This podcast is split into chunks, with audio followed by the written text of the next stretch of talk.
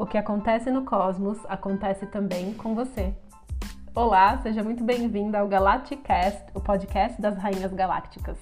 Meu nome é Ana Pinto e eu sou a sua host. Aqui nós vamos falar sobre desenho humano, astrologia, desenvolvimento pessoal e uma pitada de empreendedorismo. Comece a construir o seu império galáctico apertando play.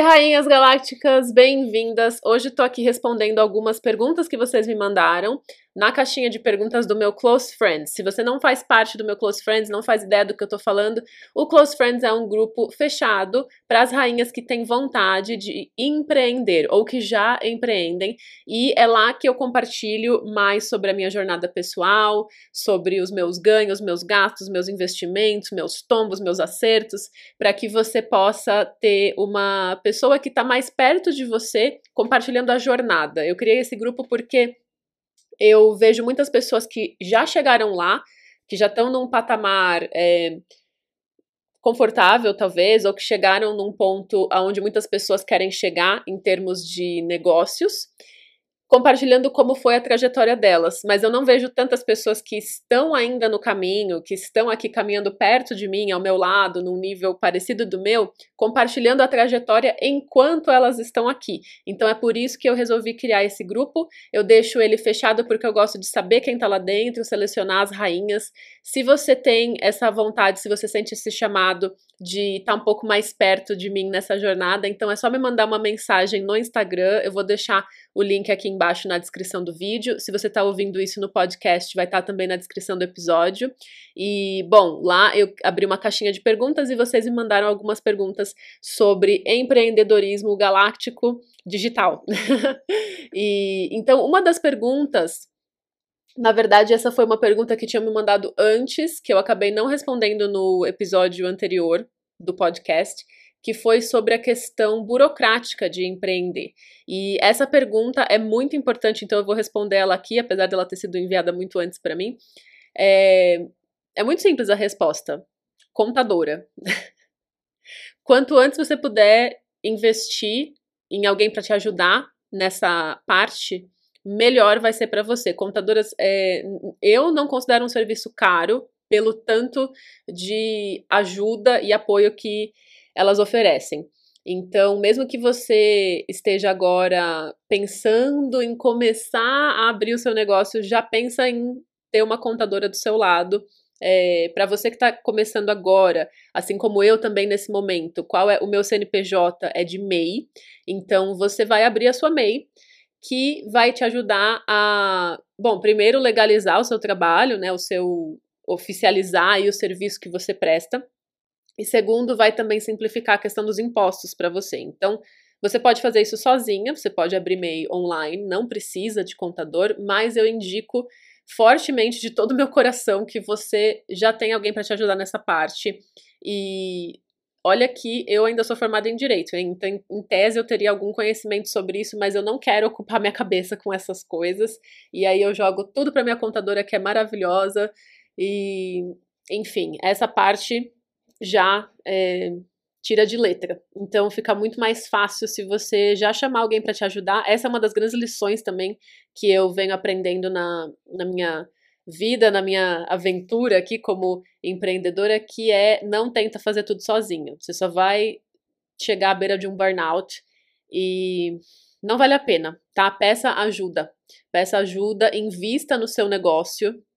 É preciso também começar a ter uma mentalidade de empreendedora, mesmo que você ainda seja MEI, mesmo que você nem tenha um CNPJ ainda, que você tem só um Instagram onde você oferece serviços, mas você já está pensando longe, pensar em reinvestimento.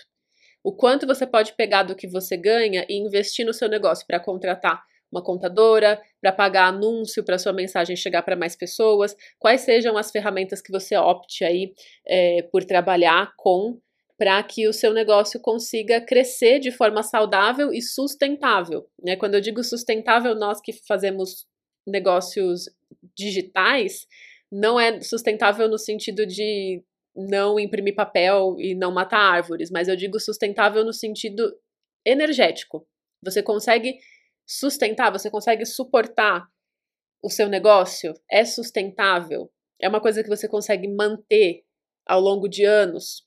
Né? Então é importante a gente começar a estudar os nossos ritmos, por isso que é tão importante também conhecer você mesma através das ferramentas de autoconhecimento, do desenho humano, da astrologia, do que ressoar com você, para que você vá sempre se questionando e se aprimorando nesse aspecto. Bom, vamos lá agora para as perguntas que mandaram aqui. Uh, dicas de autoconfiança para empreender. Como bancar a empreendedora? Bom, essa pergunta é uma pergunta bem interessante, né? Porque eu acho que existe uma certa mítica, assim, um, uma falácia, uma coisa que a gente acredita que coragem é uma coisa que algumas pessoas têm e outras não.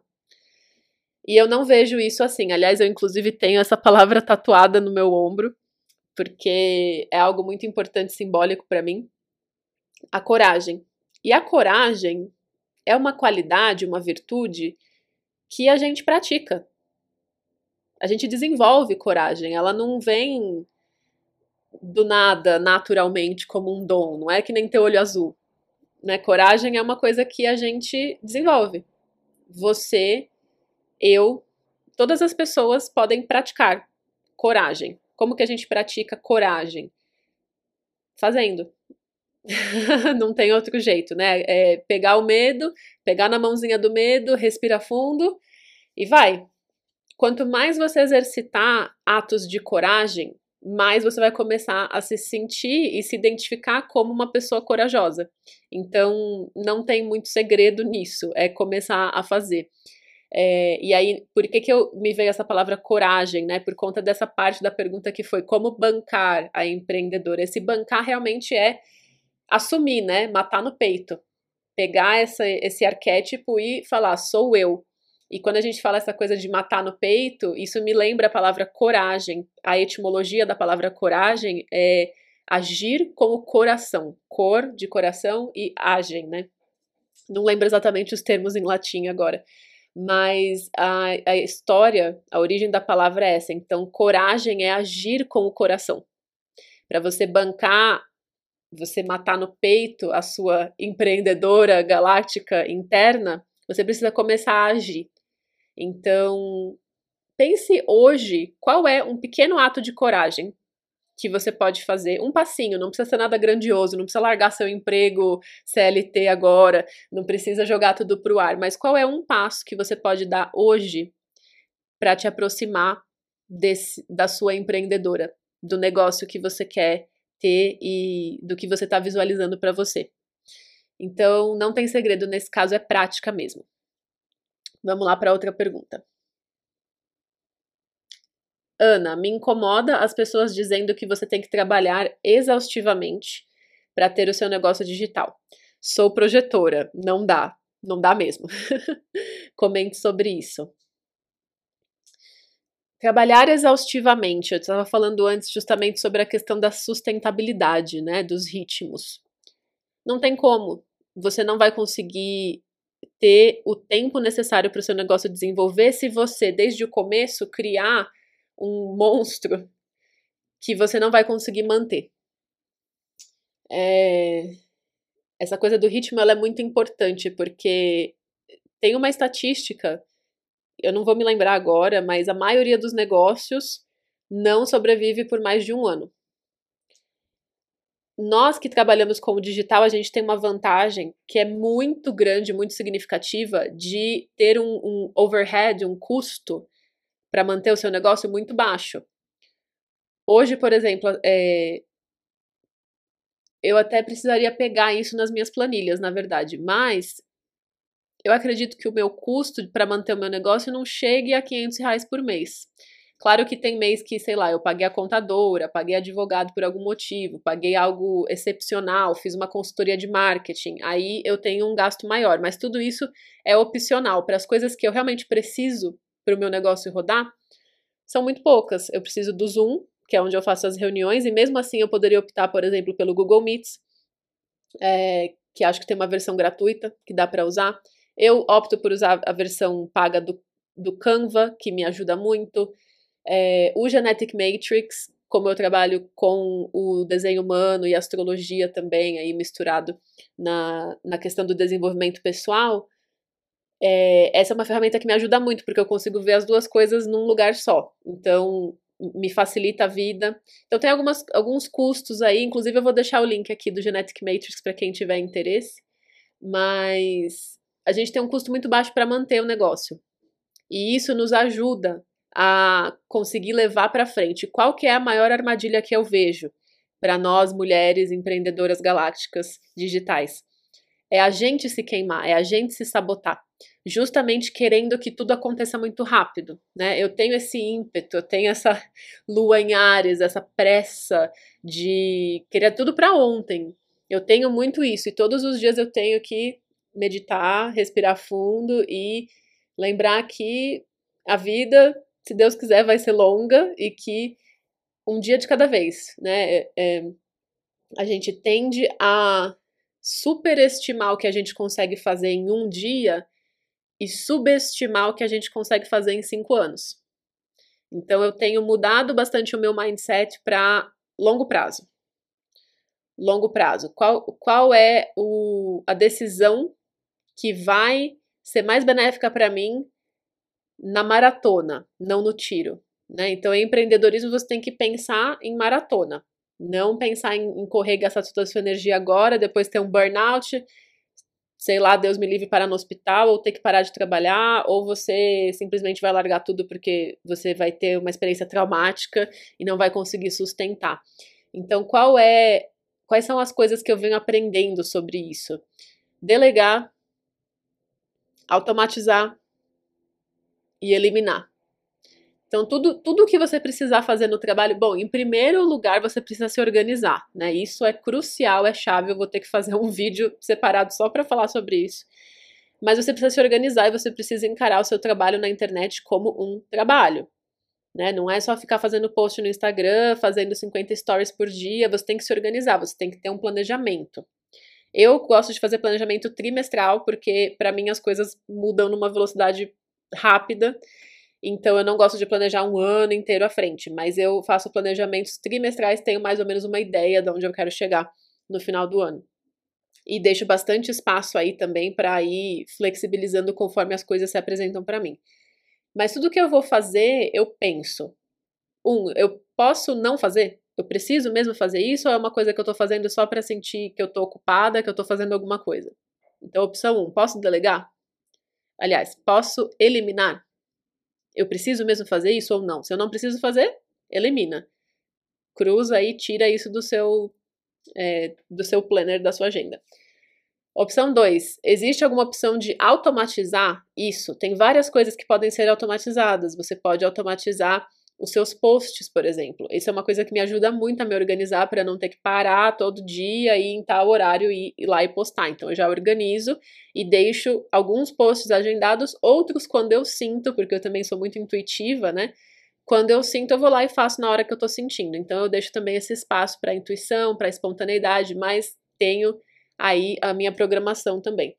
O que que você pode automatizar? O que, que você pode simplificar? Aonde eu posso criar uma estratégia, estratégias e processos. Isso é tudo. E a terceira é: posso delegar? Preciso ser eu a fazer isso? Ou eu posso trocar isso com alguém? Eu posso contratar alguém para fazer isso para mim? Eu posso trocar serviço? Né? O que, que eu posso fazer para que alguém me ajude nessa tarefa? É, em questão de design, por exemplo, em questão de marketing, essas questões, porque você precisa saber um pouco de tudo como empreendedora, até para que você possa guiar as pessoas que estão trabalhando com você. Mas você não precisa e nem deve fazer tudo, porque essa é uma receita para você desistir do seu negócio em poucos meses, porque você vai não vai aguentar, né? Não vai ser sustentável. Então pensar sempre em eliminar, automatizar e delegar. Existe como fazer isso e constantemente o que eu faço como projetora e como empreendedora é estar pensando em sistemas. Eu não penso em um objetivo só, eu penso quais sistemas eu posso colocar aqui rodando para que a coisa seja mais suave para mim? O que, que eu posso sistematizar? O que, que eu posso. Aonde que eu posso reduzir a fricção? O que está gastando minha energia? Por exemplo, uma das coisas que eu fiz recentemente foi limitar o tempo de agendamento das leituras que eu faço. Porque eu estava com a agenda aberta o mês todo, todos os dias eu respondia várias mensagens de pessoas interessadas, querendo saber o que, que era a leitura, o que, que eu faço. Então, o que eu fiz? Criei um destaque nos meus stories falando o que é que eu faço. E uma vez por mês eu abro a agenda, eu coloco a data e quem quer agendar, naquele dia vai falar comigo, eu separo dois, três dias só para fazer os agendamentos. E depois eu não faço mais, eu não tenho mais a agenda aberta. Então isso me ajudou a me organizar e liberar o meu tempo para outras coisas. Uma outra possibilidade que eu poderia ter feito é usar um agendador, usar uma, uma ferramenta como o é, Acuity Schedule, por exemplo. Eu optei por não usar nesse momento, porque essa ferramenta é paga e eu não queria ter mais um custo, mas talvez em algum momento eu opte por usar essa ferramenta também. Então você sempre vai olhar para essas opções: eliminar, automatizar e delegar. E criar sistemas para facilitar a sua vida. Vamos lá para a próxima. Como saber meu nicho num mercado saturado e amplo? Essa é uma pergunta muito interessante também. Tenho certeza que é dúvida de muitas rainhas. Deixa eu dar um golinho aqui no meu café. Essa questão do nicho. A gente escuta muito isso. Você tem que nichar, você tem que falar com a sua pessoa. Como que eu venho explorando isso? Bom, primeiro eu, eu tô num tema hoje que não é um tema muito explorado, então já é um nicho em si, mas o que você que está num nicho maior, vamos dizer assim, por exemplo, ah, eu trabalho com tarot, ou eu trabalho com yoga, eu trabalho com teta healing, com uma coisa que é mais com astrologia, com algo que já é mais conhecido. E você acha que o seu nicho está saturado. Você precisa saber o que é que te, te diferencia uma das coisas que foi muito útil para mim foi parar de, de olhar tanto para persona, porque eu olhava muito assim, ah, quem tá aqui comigo? Mas a sacada é que quem tá aí com você é um reflexo de quem você está agora, quem você está comunicando nesse momento. A sua comunicação atrai a sua persona e não o contrário. Então você direciona a pessoa com quem você quer falar a partir da sua postura. E aí como que você vai fazer essa investigação? Olhando para o seu mapa astral, olhando para o seu design, fazendo terapia e observando aonde que você isso, assim, é um processo para você pegar um caderno mesmo. Eu queria ter um caderno. Não tô sem caderno. Pega um caderno, post-it, alguma coisa. E faz um brainstorm. Senta com você mesmo e começa a observar o que é que você pensa diferente dentro da sua indústria, dentro do seu mercado? O que é que você tem uma outra visão sobre? No que é que você discorda? Então, em todos os pontos em que você pensa diferente, que você tem um posicionamento que é minoria, vai começando a dar o seu tempero. Começando a dar o seu tempero, e assim, não é uma vez ou outra falar sobre isso, é todos os dias se posicionar. O que é que você acredita? Qual é a sua vertente dentro desse negócio amplo? Tem um livro que é muito interessante, chama Blue Ocean Strategy. É, eu não sei se em português chama Estratégia do Oceano Azul. Dá uma procurada, eu vou também depois colocar o link aqui embaixo, se eu achar. É, esse livro ele fala sobre alguns casos muito interessantes de estudo de mercados que eram considerados saturados e empresas que se destacaram dentro disso. Então ele fala do exemplo de uma empresa de vinhos, que eu não me lembro o nome agora, mas que o mercado de vinho ele tem toda essa pompa, né, todo esse requinte, essa coisa do envelhecimento do vinho e toda um, uma coisa meio erudita assim, né, das pessoas que são interessadas em vinho.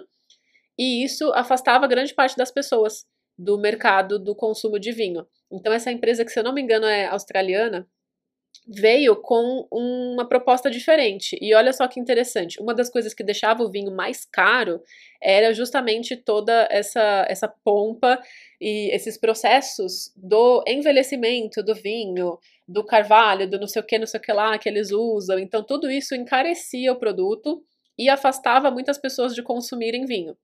Essa empresa resolveu eliminar tudo isso e colocar no mercado um vinho que era jovem, que é descolado, é um vinho mais doce, um vinho, um vinho mais jovem, para um público mais jovem, mais descolado e sem essa é, pompa e circunstância dos consumidores de vinho estilo enólogos, né? Pessoas que são mais adeptas de realmente conhecer e, e que desenvolveram um gosto refinado para o vinho.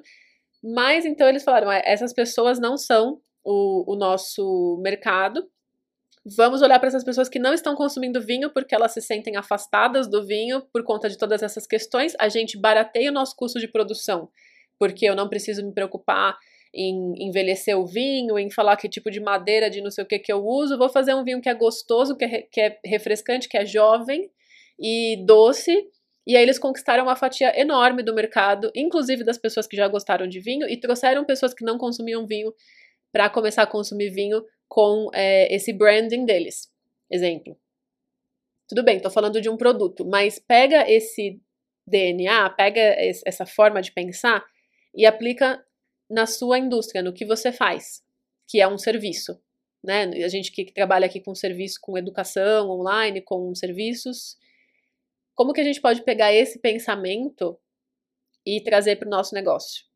Então, tudo isso é elemento. Quanto mais também você olhar para nichos e indústrias que são diferentes do seu, mais, mais você vai ter insights.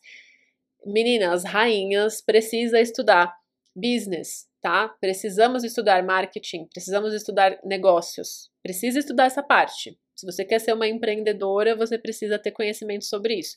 E, e, e remover preconceitos. Tem um cara também que eu gosto muito que é o Seth Godin. Ele traz uma visão bem humana do marketing. Vocês podem dar uma pesquisada aí. Ele tem milhares de livros, eu acho. Ele publica, tipo, um post, um blog post a cada dia e você vai achar muita coisa dele. Um, eu acho que eu respondi o que eu queria falar sobre essa pergunta. Eu não tenho uma resposta pronta para te dar, mas eu tenho esse essa provocação para que você comece a pensar estrategicamente sobre como você pode se diferenciar no seu nicho e olhar para as pessoas que talvez não estejam se conectando com o seu mercado ou para o, o que, que é que você se diferencia. Encontre o seu oceano azul. E próxima pergunta?